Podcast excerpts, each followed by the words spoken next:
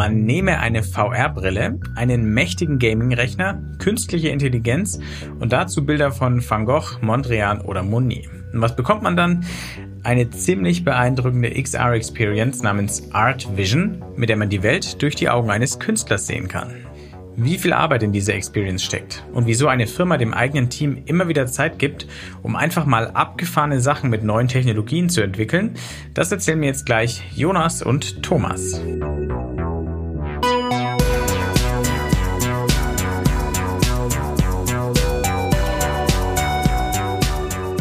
Hi, du hörst nach einer etwas ausgiebigeren Pfingstpause mal wieder New Realities, den Podcast von 1E9 und dem XR Hub Bavaria. In dem Podcast wollen wir neue Realitäten vorstellen, also Projekte, Ideen, Konzepte und Produkte in Virtual, Augmented und Mixed Reality oder kurz gesagt in Extended Reality.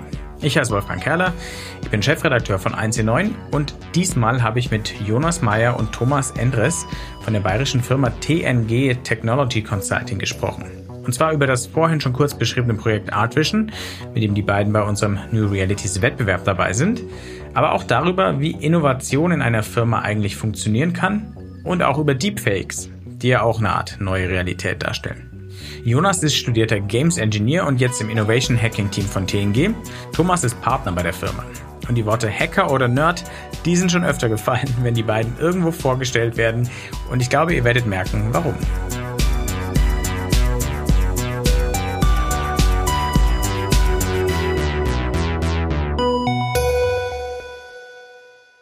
Schön, dass ihr da seid. Schön, dass wir über euer Projekt Art Vision reden können. Und wir fangen tatsächlich auch hinten an. Wir fangen mit dem Ergebnis an. Bei Art Vision ging es darum, dass man die Welt durch die Augen von Künstlern sehen soll. Wie funktioniert das Ganze? Beschreibt mal, was Art Vision eigentlich ist. Genau, bei Art Vision wollen die Leute die Welt durch die Augen eines Künstlers sehen. Wie tut man das jetzt? Ja, natürlich äh, mit Virtual Reality, mit Augmented Reality und mit künstlicher Intelligenz. Ähm, das heißt, was wir uns überlegt haben, ist, wieso zieht der Nutzer sich nicht ähm, zum Beispiel eine Vive Pro an, sieht damit quasi die Umgebung, also vorne sind zwei Kameras drin, die die Umgebung abfilmen und dann benutzen wir ein neuronales Netz, um jetzt auf das, was der Nutzer sieht, einen künstlerischen Stil anzuwenden, dass das Ganze ausschaut wie ein Gemälde. Also wie jetzt ein Van Gogh, wie ein Monet, was auch immer, äh, Piet Mondrian zum Beispiel auch. Und das zeigen wir dem Nutzer wieder an und dann sieht er quasi genau das, was der Künstler damals gesehen hat, bevor er das Bild gemalt hat. Und das ist das, worum es in Art Vision geht. Also nur zum Verständnis, ich setze das Ding auf und könnte jetzt mein Zimmer um mich herum so sehen, als hätte es Van Gogh gemalt. Genau, also man, man setzt das Headset auf. Ist auch sehr interessant, was, was man sehr oft unterschätzt, ist so dieser stereoskopische 3D-Effekt, den man bei unserem Headset auch kriegt. Ähm, das heißt, man kann sich seine Hand anschauen und wenn man jetzt irgendwie einen Van Gogh Starry Night hat, dann sieht man das Ganze in wunderschönen blauen und gelben Pinselstrichen, das was man vor sich hat. Und äh, vielleicht noch äh, ein Punkt, und zwar das, äh, ich sag mal, das schönste Gemälde, das wir dabei rausbekommen haben, ist nicht ein klassisches Gemälde, sondern wir haben einfach den Stil von dem Musikvideo von Aha, Take On Me genommen, haben daraus eine Collage gebaut und äh, diese Strichzeichnungen äh, werden dann praktisch eins zu eins ins neuronale Netz übertragen und man sieht dann die Welt als äh, ja, Zeichnung mit, dem, mit Bleistift gemalt. Cool. Jetzt klingt es erstmal super easy und auch total naheliegend, aber es steckt da doch eine ganze Menge Arbeit drin. Ähm, welche Technik steckt da drin? Welche Ideen stecken da drin? Und wie seid ihr vorgegangen? Weil du hast jetzt ja schon mit der Vive Pro und so das ganz easy beschrieben, aber das, das waren ja nicht, da waren ja noch Zwischenschritte. Erzählt mal, wie ihr das gebaut habt. Richtig, das war, das war eine ziemlich lange Odyssee. Also angefangen hat das äh, 2018 im März, da habe ich mein Praktikum angefangen bei TNG. Und Thomas hat mir die Aufgabe gegeben, ja, wir haben uns da auf der Weihnachtsfeier irgendwas zusammengereimt, wollen die Welt wie ein Kunstwerk sehen. Wir haben da mal so ein Paper gesehen dazu, dass man Bilder in Kunst verwandeln kann mit neuronalen Netzen. Macht es doch mal bitte. Und ja, ich bin da reingekommen, studierter Games Engineer, hatte schon mal was mit VR zu tun gehabt, ein bisschen was mit KI und war dann erstmal so ein bisschen überfordert. Und das allererste, was ich machen wollte, war herauszufinden, ist das denn überhaupt möglich? Denn das, was das Herzstück von dieser Software ist, ist die künstliche Intelligenz, das neuronale Netz, das eben ein normales Bild nimmt, also so eine, so eine Kameraaufnahme zum Beispiel, und das dann eben umwandelt in äh, ein Kunstwerk. Und das wollen wir jetzt in Echtzeit machen, für beide Augen. und habe dann am ersten Tag nach äh, einiger Recherche rausgefunden, dass gerade ein paar Monate vorher ein Paper rausgekommen ist, dass es endlich mal in, in Echtzeit hingekriegt habe. Davor war das ein ziemlich langwieriger Prozess und habe mir das Ganze mal runtergeladen auf meinen Mac und da kamen so ein paar vortrainierte Modelle mit. Also vortrainiert heißt ein Modell, das schon einen bestimmten Stil produzieren konnte. Das war dann, ja, ich glaube, äh, irgend, irgendein Van Gogh und ähm, konnte dann erstmal das Ganze auf meine Kamera, auf meine Webcam anwenden und habe gesehen, ja, das läuft mit cinematischen ungefähr 0,5 Frames pro Sekunde. Genau, und da habe ich schon gemerkt, das wird ein hardware-intensives Projekt. Also es sah einfach nicht gut aus, oder? Es, also es sah gut aus, die, die Bildqualität war toll, aber man hat ungefähr alle zwei Sekunden ein Bild gekriegt. Also.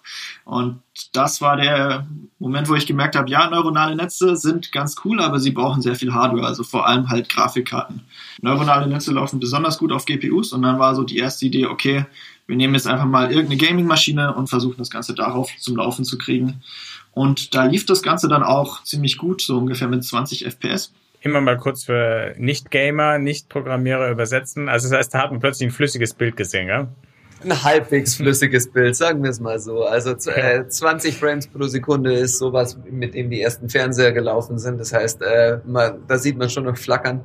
Und wenn man sich das vorstellt, in einer VR-Brille das aufzuziehen, wo wir eigentlich auch noch zwei Bilder parallel rendern müssen, also eigentlich nur zehn Bilder die Sekunde haben, das das schon ein ziemliches Schwindelgefühl erzeugen kann. Okay, aber das, also ihr wart einen Schritt weiter, aber es war noch nicht perfekt. Absolut. Genau, also weit weg von perfekt. Es lief auf einem relativ mittelmäßigen Gaming-Rechner, auf einer einigermaßen, ja, für den ersten Schritt schon mal akzeptablen Performance. Und das war etwas, wo ich dann, wo wir gesagt haben, ja, darauf können wir schon mal aufbauen. Also wir hatten dann quasi neuronale Netze, die jetzt schon mal diesen Style Transfer machen konnten. Aber wir haben nicht wirklich verstanden, wie sie funktionieren, wie man sie trainiert und wie man sie eventuell noch schneller machen könnte. Das heißt, der Task war dann, sich da reinzulesen und zu schauen, wie der Code dafür ausschaut. Also diese neuronalen Netze waren geschrieben, beziehungsweise der Code dazu war geschrieben in Python mit einem Framework, das sich TensorFlow nennt. Also wer sich mit neuronalen Netzen beschäftigt, der kennt das vielleicht. Ich habe mich dann damit beschäftigt, neue Netze zu trainieren, zu schauen, wie das überhaupt ausschaut und auch einfach die Netzwerkarchitektur noch ein bisschen zu vereinfachen. Eine Sache, auf die wir dann auch noch gestoßen sind, ein großes Problem war, bisher war das darauf optimiert, also dieser Style Transfer von den neuronalen Netzen nur für einzelne Bilder zu funktionieren. Das heißt, wenn man ein Bild reinsteckt, dann schaut es fantastisch aus, aber wenn man ein ganzes Video drin reinsteckt, dann hat man ziemlich viel statisches Rauschen in dem Video und das sorgt dann dafür, dass man alle möglichen komischen blitzenden Artefakte in dem Videostream hat. Und das wollten wir natürlich auch nicht. Vor allem, wenn man zwei verschiedene Augen hat, die auf jetzt irgendeine Szene schauen, dann schaut das Bild für jedes Auge ganz anders aus und wir sind einfach in weiser Voraussicht davon ausgegangen, das wird zu einer sehr starken Motion Sickness führen. Also da wird dem Nutzer übel, wenn er das Headset aufhat. Dafür haben wir uns dann so ein, ein anderes Paper angeschaut, das damit sich auch beschäftigt hat. Das nennt sich Temporal Style Transfer. Ich gehe jetzt nicht so tief aufs Detail ein, aber was das eigentlich dann löst, ist genau dieses Problem. Also wir sagen, wenn wir mehrere Frames stilisieren, werden die ähnlich stilisiert im genau, Endeffekt. Genau, also ähnliche Bilder Ein in der Eingabe führen zu ähnlichen Bildern in der Ausgabe und das hat uns dann tatsächlich so ein bisschen dieses Flickern, das wir bei den anderen Stilen hatten, noch einfach weggenommen. Das mussten wir aber komplett selbst implementieren. Das heißt, vieles von den Dingen, die wir jetzt sagen, gab es zwar in einer Roh-Variante, aber halt nicht so, dass man sie wirklich brauchen machen konnte. Das heißt, da war viel Arbeit involviert, um sie zum einen performant zu bekommen, und zum anderen das Flickern aus den Bildern rauszubekommen. Und ja, dann kam halt noch der dritte große Teil dazu und das ist schlicht und ergreifend die Darstellung in der VR-Brille. Und man muss sagen, Anfang 2018 waren VR-Brillen noch ein bisschen primitiver, als sie es heute sind. Heutzutage hat jede so VR-Brille vorne zwei Kameras drin, damit man auch die Originalumwelt so ein bisschen sehen kann. Und 2018 war das halt noch nicht der Fall. Deswegen mussten wir uns einfach eine dieser VR-Brillen nehmen, haben sie komplett auseinandergelegt, haben zwei Löcher vorne reingemacht, haben zwei Kameras in diese Löcher reingesetzt, die Kabel irgendwie wieder rausgeführt und das dann mit dem Display-Kabel hinten wieder zurückgeführt zum Rechner, also dass wir praktisch zwei Kameras vorne auf der VR-Brille haben und somit unser eigenes Sichtfeld auch wirklich sehen können.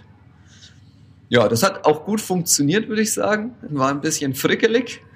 Ähm, ja, aber irgendwann haben wir es dann äh, auch haben wir uns gesagt, okay, jetzt wo die VR-Brillen doch schon zwei Kameras haben, können wir ja umsteigen auf etwas, was ein bisschen stabiler ist und was man vielleicht auch einfach im Handel kaufen kann, so dass wir nicht diese zwei Kameras bei jeder neuen Brille vorne dran montieren müssen. Also ihr habt die Selfmade-Kamera dann einfach gegen eine Serienproduktionskamera mit eigenen Kameras, äh, Brille ersetzt, gell? Nachdem uns zwei oder dreimal die Kontakte gebrochen sind, haben wir uns dafür entschieden, dass es jetzt dann doch mal Zeit dafür wäre. Genau, das Ganze läuft jetzt nämlich auf eine Vive Pro. Und jetzt haben wir über zwei Dinge geredet. Einerseits die neuronalen Netze und andererseits die VR-Brillen. Und ein sehr weiterer spannender Punkt war, diese beiden Sachen irgendwie zusammenzubringen. Und das war nämlich nicht so trivial, denn unser neuronaler Netzcode, der lief eben, wie bereits gesagt, in Python, also halt in einer Programmiersprache. Und aber alles, was irgendwie mit VR zu tun hat, was mit Steam VR zu tun hat, zum Beispiel, ähm, läuft in der Regel in so Programmiersprachen wie C Sharp oder C++, explizit nicht in Python. Und da durften wir dann noch einiges an Gehirnschmalz reinstecken und so, so witzige Sachen machen, wie zum Beispiel TensorFlow für Windows, für C++ kompilieren, was offiziell nicht unterstützt wird, was eine sehr spannende Woche war, sich dadurch viele verschiedene Fehler durchzuwühlen. Und so haben wir es dann letztendlich hingekriegt, eine C++-Applikation dafür zu schreiben, die halt genau das tut, was wir wollen. Sie greift sich die Bilder von der Kamera, steckt die in das neuronale Netz in TensorFlow, nimmt sie wieder raus und zeigt sie dann letztendlich wieder im Headset an mit OpenVR und irgendwie einem Hack, dass man Bilder quasi in irgendwelche Render-Buffer reinschreibt. Und dieser Prozess geht so schnell, dass es für mich wie in Echtzeit erscheint, wenn ich die Brille aufhabe. Also wir haben es irgendwann mal geschafft, es halbwegs in Echtzeit hinzubekommen. Allerdings war es noch nicht so, dass es jetzt super flüssig lief. Daraufhin haben wir uns entschlossen, okay, wir müssen uns neben der Optimierung des eigentlichen Codes auch noch ein bisschen um die Hardware kümmern und haben dann einen PC uns gebaut, der schnell genug ist, um die Frames tatsächlich in einer vernünftigen Framerate zu rendern. Das sind so um die 60 Bilder pro Sekunde. Dann sieht man keine großen Verwischungen mehr innerhalb von VR. Also ein bisschen schon noch, aber nicht mehr allzu viele. Und ja, das haben wir geschafft, indem wir uns einen Koffer genommen haben. In diesen Koffer also ziemlich das mächtigste an Hardware, an Consumer-Hardware, was wir zu diesem Zeitpunkt bekommen konnten, reingepackt haben und das Ganze noch reisefähig gemacht haben, so dass wir es als Handgepäck im Flugzeug mitnehmen können. Okay, und wo befindet sich das gute Stück jetzt? Kann man das noch gelegentlich, vielleicht auch nach Corona erst wieder ausprobieren? Absolut. Das gute Stück liegt momentan äh, nicht so weit von meinem Standort in einem Auto rum ähm, liegt sonst eigentlich bei uns im Büro rum. Ähm, nennt sich auch MLOOK Mark I, also der Machine Learning Use Case, haben wir ihn getauft. Und den kann man tatsächlich betrachten. Man kann ihn auch irgendwie in Action sehen, tatsächlich auch so mit dem Art Vision Showcase. Und ich werfe jetzt einfach noch ein paar Fakten und Zahlen rein für die, für die äh, Hardware-Affinen. Yeah. Äh, Hau rein. Ähm, genau. Ich meine, das klingt jetzt heute nicht mehr so beeindruckend, aber drin ist ein i7 8700K damals der, der schnellste Sechskernprozessor von Intel und 21080 Ti's. Und das Coole ist eben, das waren damals die schnellsten Gaming-Grafikkarten, haben auch ziemlich viel Grafikspeicher, was genau das auch ist, was wir für neuronale Netze brauchen. Und das Praktische ist, nachdem wir im Normalfall als Menschen zwei Augen haben und genauso haben unsere Virtual Reality Headsets auch zwei Kameras und wir haben zwei parallele Streams, können wir diese perfekt parallelisieren, dass quasi genau eine Grafikkarte einen dieser Streams mit dem neuronalen Netz quasi umwandelt. Und dadurch haben wir dann nochmal einen schönen Performance Boost gekriegt, dass wir eben genau auf diese 60 FPS ungefähr gekommen sind. Im Hintergrund machen die ganzen VR-Applikationen noch ein bisschen Spielereien und machen sowas wie Frame Warping und Re-Rendering, dass das Ganze noch ein bisschen flüssiger ausschaut. Und ähm, ja, jetzt sieht das Ganze halt auch einfach richtig cool aus.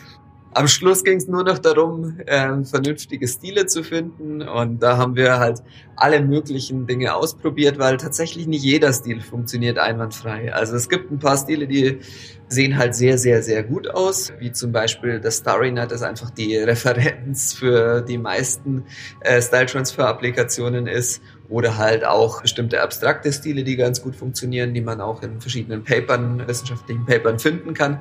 Und dann haben wir uns halt auf die Suche gemacht, was gibt es denn sonst noch alles und haben dann ein bisschen erkundet. Das Aha-Video habe ich ja schon gesagt.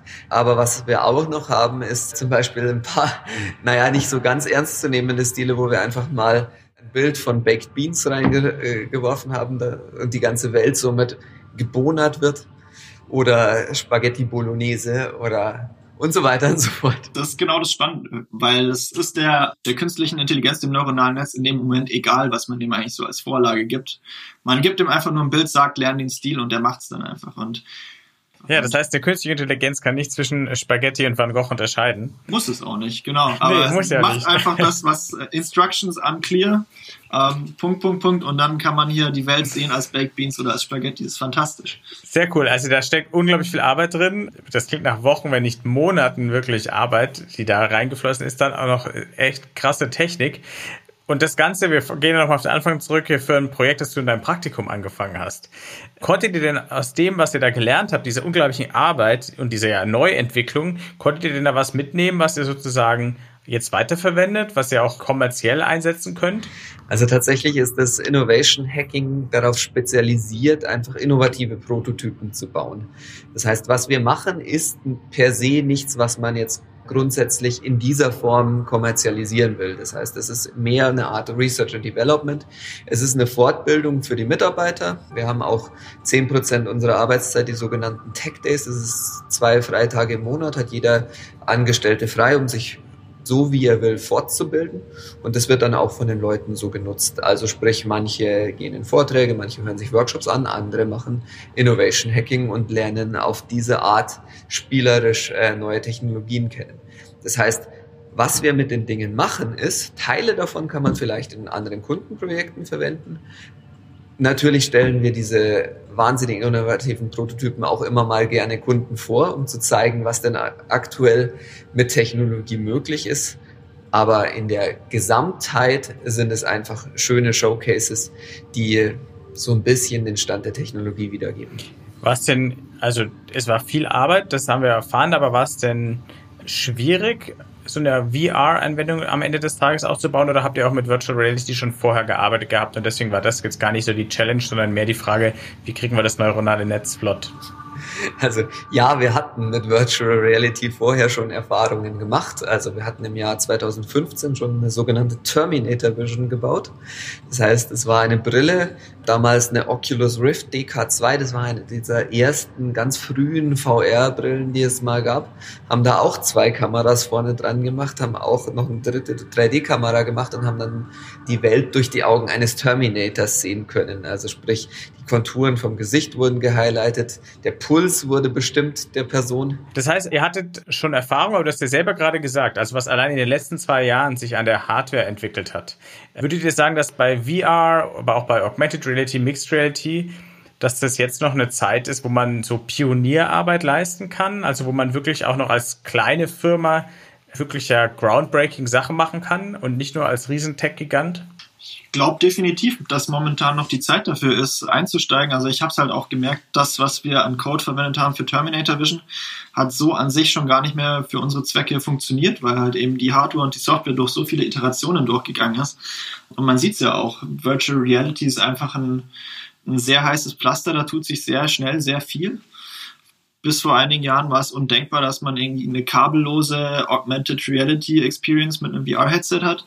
Heutzutage gibt es so Sachen wie die Oculus Quest, also wirklich ein standalone kabelfreies Headset, mit dem man reinspringen kann und mit so Sachen wie der Unity Engine zum Beispiel, mit der es wirklich einfachst möglich ist, da ein VR-Spiel da, dazu zu zaubern, ist, glaube ich, die Einstiegshürde für die allermeisten nicht so sonderlich schwer. Ja. Definitiv nicht. Und wenn man sich mal die Entwicklung der letzten zwei Jahre angeschaut, also wir haben angefangen mit dem Windows Mixed Reality Headset, was einigermaßen gut lief, aber was halt doch noch seine Schwierigkeiten hatten. Dann kamen die Kameras dazu bei der Hardware. Dann kamen weitere Dinge wie Standalone Headsets. Dann kam das Wireless dazu. Heutzutage ist der neueste Trend, dass man Handtracking mit in die VR-Headsets mit einbaut, Standalone-Headsets baut. Das heißt, die Entwicklung auf dem Markt ist immer noch rasant und da verschiedene Showcases zu bauen, ist immer noch wahnsinnig spannend. Das Style Transfer und das Art Vision ist nicht unser einziger Showcase, sondern wir bauen zum Beispiel auch gerade in einem Spiel, wo man praktisch Blobby Volley in die dritte Dimension bringt und in VR spielen kann. Also dieses Spiel, wo Gummibärchen gegeneinander Volleyball spielen. Ein Klassiker. Genau, dieses Spiel alleine hat in den letzten äh, zwei Jahren so viele Iterationen erlebt und so viele neue Technologien erlebt, dass man tatsächlich, also es ist wahnsinnig spannend in diesem Gebiet gerade tätig zu sein. Wir schauen jetzt mal weg vom Thema VR, also es spielt natürlich mit rein, aber gehen mal auf das Thema Innovation und wie man eigentlich als Firma innovativ bleibt und bei solchen neuen Technologien dann auch wirklich vorne mit dabei sein kann. Thomas, wieso erlaubt ihr einem Praktikanten Wochen und Monate und viele Stunden in ein Projekt zu stecken, was dann auch noch echt teure Hardware braucht, just for fun, sage ich mal. Warum macht ihr das? Also tatsächlich, äh, das Innovation Hacking hat äh, vor, schon vor vielen, vielen Jahren angefangen und war damals noch bekannt als Hardware Hacking. Und wir haben 2013 schon den ersten Prototypen gebaut. Damals haben wir Quadrocopter Gesten gesteuert fliegen gelassen. Wie ich vorher schon gesagt habe, war das ursprünglich mal so ein Tech-Day-Thema. Das heißt, wir haben mal versucht, eine erste Version an einem Tech-Day zu bauen. Die ging dann so gut, dass wir später von Intel noch nach Amerika eingeladen wurden. Und da hat sich dann auch die, langsam die Idee herauskristallisiert, dass man solche innovativen Prototypen halt nicht nur dazu da sind, dass man lernen kann, wie man mit moderner Technologie umgeht, sondern auch, um es vorzuzeigen. Und das hat sich jetzt inzwischen bewährt. Das heißt, wir sind, wenn nicht gerade Corona-Zeiten sind, haben wir regelmäßig Kunden bei uns, die Interesse haben daran, die neuesten innovativen Prototypen bei uns zu sehen. Wir zeigen die Prototypen überall auf der Welt auf verschiedensten Konferenzen und gleichzeitig sind wir natürlich auch auf vielen weiteren Events äh, noch vertreten mit denen. Das heißt, auf der einen Seite ist es halt einfach ein ganz netter Effekt, dass man dadurch bekannt wird.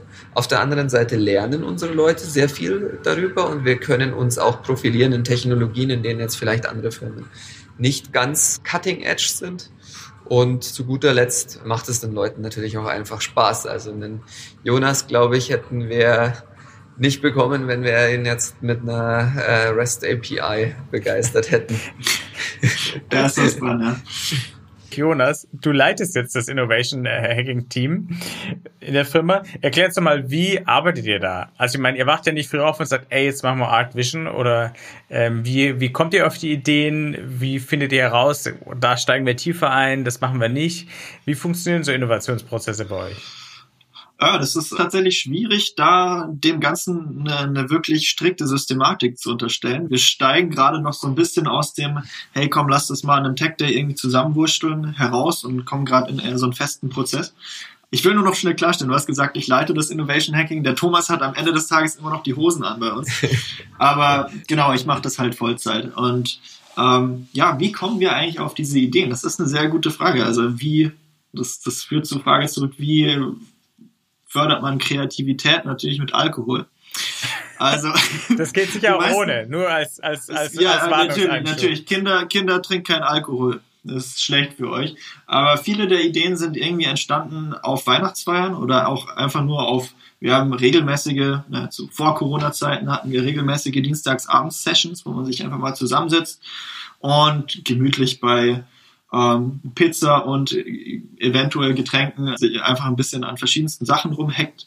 Es kommt ab und zu mal vor, dass irgendeiner von den Kollegen was mitnimmt und sagt, ja, ich hätte jetzt voll Bock zum Beispiel hier für ein Smart Home Ding meine Steckdose Philips Hue bereit zu machen und sowas. Aber manchmal setzen wir uns auch einfach hin und schauen uns den aktuellen Gartner-Hype-Cycle an. Schauen, was sind denn da gerade so die, die coolen Themen?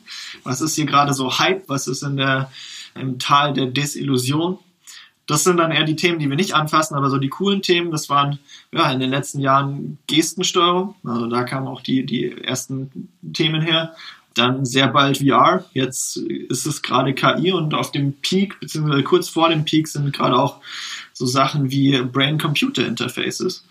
Und das ist tatsächlich auch was, wo wir momentan dran arbeiten. Aber genau, so, so kommen eigentlich die Ideen. Ich meine, Kreativität lässt sich nicht erzwingen. Man muss sich nur irgendwie frei denken, was gibt es denn, worauf hätte ich Bock, was ist denn total bescheuert? ich hätte voll Bock, die Welt als ein Kunstwerk zu sehen, ich bin scheiße im Zeichnen. Oder ich hätte eigentlich Bock, mal früh aufzustehen und in den Spiegel zu schauen und nicht immer mein Gesicht zu sehen. Wieso machen wir nicht einen Deepfake Smart Mirror? Also so in der Art sind die Themen entstanden. Ähm, aber da kann sicherlich Thomas auch noch ein bisschen was dazu erzählen. Also ein Punkt, der natürlich auch noch dazu führt, ist, dass man eine gewisse Freiheit gibt. Also sprich, diese Dienstagabende sind nicht nur für Feste, also das, das Innovation Hacking Team besteht nicht nur aus festen Mitgliedern, sondern typischerweise kann jeder, der Lust hat, sich daran beteiligen und ähm, kann dann einfach, wie Jonas schon gesagt hat, entweder selbst ein Projekt mitbringen oder man macht halt äh, beteiligt sich halt an einem der Gemeinschaftsprojekte, die dann typischerweise aber auch ein bisschen größer sind als das eigene kleine Projekt. Also wir haben auch viele Projekte, die einfach in dieser Pipeline ein bisschen gestorben sind, weil sie jetzt vielleicht nicht zur vollen Blüte gekommen sind oder weil wir einfach gesagt haben, ja, sie sind irgendwie inhärent schwer, so dass wir auch auf verschiedene Arten und Weisen nicht zu einem zufriedenstellenden Ergebnis gekommen sind, aber einige dieser Ideen überleben halt den Prozess und werden zu den Showcases, die man dann auch bei uns bewundern kann. Jetzt heißt äh, der Podcast und auch der Wettbewerb, an dem ihr ja mit Art Vision dabei seid, New Realities, neue Realitäten. Und da gehören Deepfakes ja eigentlich auch so, auch wenn man da keine VR-Brille zu aufhat. Erzähl uns doch noch mal ganz kurz, was ihr gerade im Bereich Deepfakes macht. Ist auch bei eins der neuen ein Riesenthema. Ich glaube, in unseren Top 10 der meistgelesenen Artikel sind mindestens zwei über Deepfakes. Also erzählt uns noch, wenn ihr sowas schon macht, dann lasst es uns auch jetzt wissen. genau, also das, was wir mit Deepfakes macht, ist, wir, wir saßen vor ungefähr anderthalb Jahren da und dachten uns, okay, Deepfakes sind cool, wie können wir es noch cooler machen? Und zwar, man hat eine lange Zeit gesagt, Bilder lügen nicht. Das stimmt seit den Deepfakes auch nicht mehr. Videos lügen da schon auch seit den Deepfakes und wir wollten einfach nur sagen, okay, wie können jetzt Livestreams lügen? Das heißt, wir wollten Deepfakes einfach mal live machen und was typische Deepfakes so machen, ist, die tauschen so einen kleinen Gesichtsausschnitt aus. Das heißt, die Haare und sowas sind immer noch vom Original. Und irgendwie wollten wir da noch ein bisschen weitergehen und sagen, okay, wir tauschen jetzt das ganze Gesicht aus und wir machen es in Echtzeit und wir wollen es so ein bisschen, ja, wie bei einem Smart Mirror machen oder einfach einem Deepfake Mirror. Man stellt sich vor die Kamera die Kamera muss einen noch nie vorher gesehen haben und man kriegt einfach das Gesicht ausgetauscht und ist dann Donald Trump oder Obama oder wer auch immer.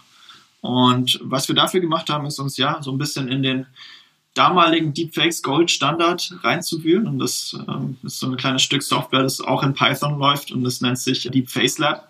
Gibt's immer noch, wird immer noch weiterentwickelt. Ist ein sehr cooles Projekt auf jeden Fall. Und wir haben uns überlegt, okay, was sind hier so die wichtigen Teile, was sind die Teile, die langsam sind, wie können wir sie schneller machen und wie können wir sie auf unseren Use Case, und zwar, dass es auf jedes Gesicht funktioniert und dass es den ganzen Kopf austauscht, anwenden.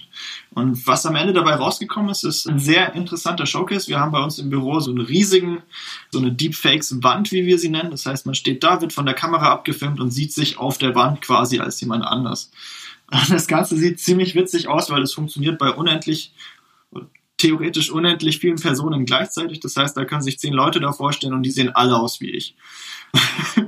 Wo gibt es davon Bilder? Davon gibt es Bilder, davon gibt es Videos ich wette, die können wir im Nachgang auch natürlich alle verlinken in irgendeiner Art und Weise. Auf jeden Fall, machen wir. Jo. Jetzt muss man natürlich dazu sagen, Deepfakes sind immer ein heikles Thema und äh, da stellt sich natürlich auch die Frage, warum haben wir es gemacht? Also es war nicht nur der, der spielerische Ehrgeiz dahinter, dass wir gesagt haben, wir wollen es ähm, schnell haben, sondern wir wollten auch so eine gewisse Awareness schaffen, was denn mit moderner Technologie alles möglich ist und wie, wie weit inzwischen man in Echtzeit Aufnahmen fälschen kann. Also wir hatten es auch schon mal, dass Jonas praktisch nicht mit seiner Webcam eingeloggt hat in ein Zoom-Meeting und dann sich halt einfach gedeepfaked hat und dann jemand anderes war. Das erkennt man heutzutage zwar schon noch ganz gut, gerade wenn man jetzt immer solche Artefakte an der Seite hat, wenn man sich so ein bisschen seitlich dreht oder sowas. Aber tatsächlich ist die Technologie natürlich potenziell, ja, wenn man nichts davon weiß, relativ gefährlich. Wenn man davon weiß, dann weiß man zumindest, mit was was zu tun hat. Das heißt, ihr wollt auch ein Stück äh, Medienaufklärung damit machen, dass ihr demonstriert, ganz offen demonstriert, das ist ein Deepfake und das können die Dinge heute schon. Genau. Und deswegen waren wir auch auf vielen Konferenzen damit, unter anderem den Medientagen München und haben es auch schon in verschiedenen Fernsehformaten auch schon vorstellen dürfen. Ihr arbeitet ja jetzt wirklich an der vordersten Front der technologischen Entwicklung, was VR angeht, was KI angeht, was die Verbindung von beiden angeht. Von dem, womit ihr jetzt ja projektweise ein bisschen spielerisch arbeitet, was glaubt ihr denn, werden wir in den nächsten Jahren wirklich im Alltag erleben? Also wird dann ein Smartphone oder wird dann einfach eine ganz normale Brille, die eine AR-Brille ist, solche Art Vision Sachen implementiert haben? Wird es den Deepfake Mirror geben? Was glaubt ihr? Was kommt da in den nächsten Jahren? Ich glaube, es wird auf verschiedenste Arten und Weisen ein bisschen anders werden. Also zum einen Deepfakes werden noch realistischer werden, als sie es eh schon sind und damit halt teilweise noch gefährlicher für die Personen, die dann wirklich gedeepfaked werden. Also da muss man einfach ein bisschen aufpassen. Das heißt, da ist einfach eine gewisse Vorsicht geboten. Bei dem Style Transfer sehe ich jetzt zum Beispiel jetzt die Zukunft vor allem darin, dass man sich bestimmte Kunstwerke auch mal auf eine andere Art und Weise erlebbar machen lassen kann. Und spannende Gebiete werden sich natürlich vor allem auch im Bereich der AR eröffnen. Also die ersten Augmented Reality Brillen werden tatsächlich, ich sag mal, günstig genug, dass man sich auch normal leisten kann und vor allem auch mächtig genug, dass man sie sich leisten kann. Wir hatten vor drei Jahren tatsächlich unseren ersten Showcase mit Augmented Reality, wo wir so eine Art Skype in 3D gebaut haben. Das heißt, man hat sich von einer 3D-Kamera abfilmen lassen und das wurde dann in die HoloLens rein projiziert so dass man das Gegenüber als Hologramm gesehen hat. Damals noch relativ primitiv, weil die Technik einfach noch relativ primitiv war. Aber das wird sich in den nächsten Jahren, denke ich, sehr stark verändern. Dem will ich einfach nur beistimmen und sagen, ja, ähm, man, man sieht auch, es hält jetzt schon Einzug heutzutage. Jeder, der irgendwie ein Smartphone hat und so Apps hat wie Snapchat oder Facebook oder was auch immer, der kennt zum Beispiel diese ganzen dämlichen äh, Gesichtsfilter. Das heißt, in dem Moment, wo man sich Hundeohren aufsetzt, steckt da im Hintergrund irgendwo eine künstliche Intelligenz, ein neuronales Netz, das dir sagt, wo sind deine Augen, wo ist dein Mund. Einfach damit es perfekt die Hundenase und die Hundeohren aufsetzen kann. Und auch sowas wie Style Transfer gibt es jetzt auch schon in Form von irgendwelchen Instagram-Filtern oder mit dedizierten Apps es gibt sowas wie FaceApp, was definitiv nicht dasselbe ist wie ein Deepfake, aber sehr weit auch in dieselbe Richtung geht, in dieselbe Kerbe schlägt.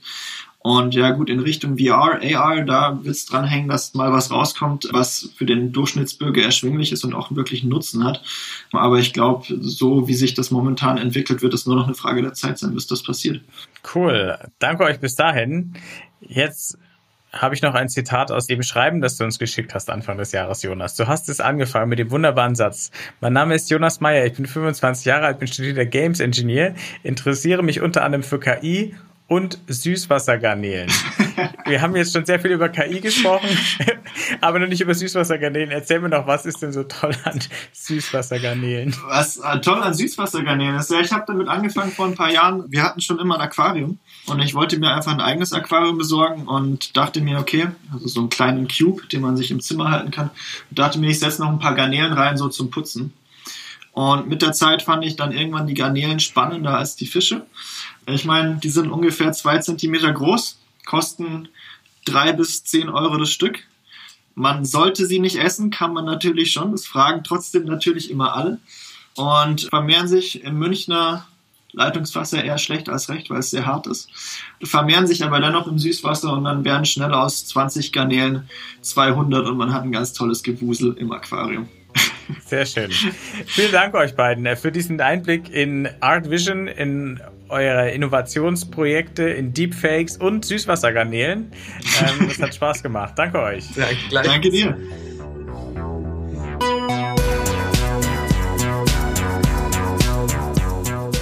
Das war Folge 9 vom New Realities Podcast von 1C9 und dem XR Bavaria. Wenn er euch gefallen hat, bewerten, abonnieren und vor allem weiterempfehlen. 1C9, das ist das neue Zuhause für Zukunftsoptimisten, die mit neuen Ideen und mit Technologien die Welt besser machen wollen. Und 1C9 besteht außer diesem Podcast auch noch aus einem Online-Magazin, einer Community-Plattform und aus Events. Alle Infos gibt's unter www.1e9.community. Der XR Bavaria wurde gegründet, um die XR Community in Bayern voranzubringen, die Entwicklung und Verbreitung von XR-Anwendungen zu unterstützen und auch die Sichtbarkeit des Standorts zu fördern. Mehr erfahrt ihr unter www.xrhub-bavaria.de. Dieser Podcast ist möglich durch die Förderung des Bayerischen Staatsministeriums für Digitales. Vielen Dank dafür und danke auch wie immer an Daniel Jocher, unseren Tontechniker, der dafür gesorgt hat, dass man das hier gut hören kann, obwohl wir an drei verschiedenen Orten saßen und einer von uns, ihr könnt vielleicht erraten wer, sogar in einer Hotellobby saß.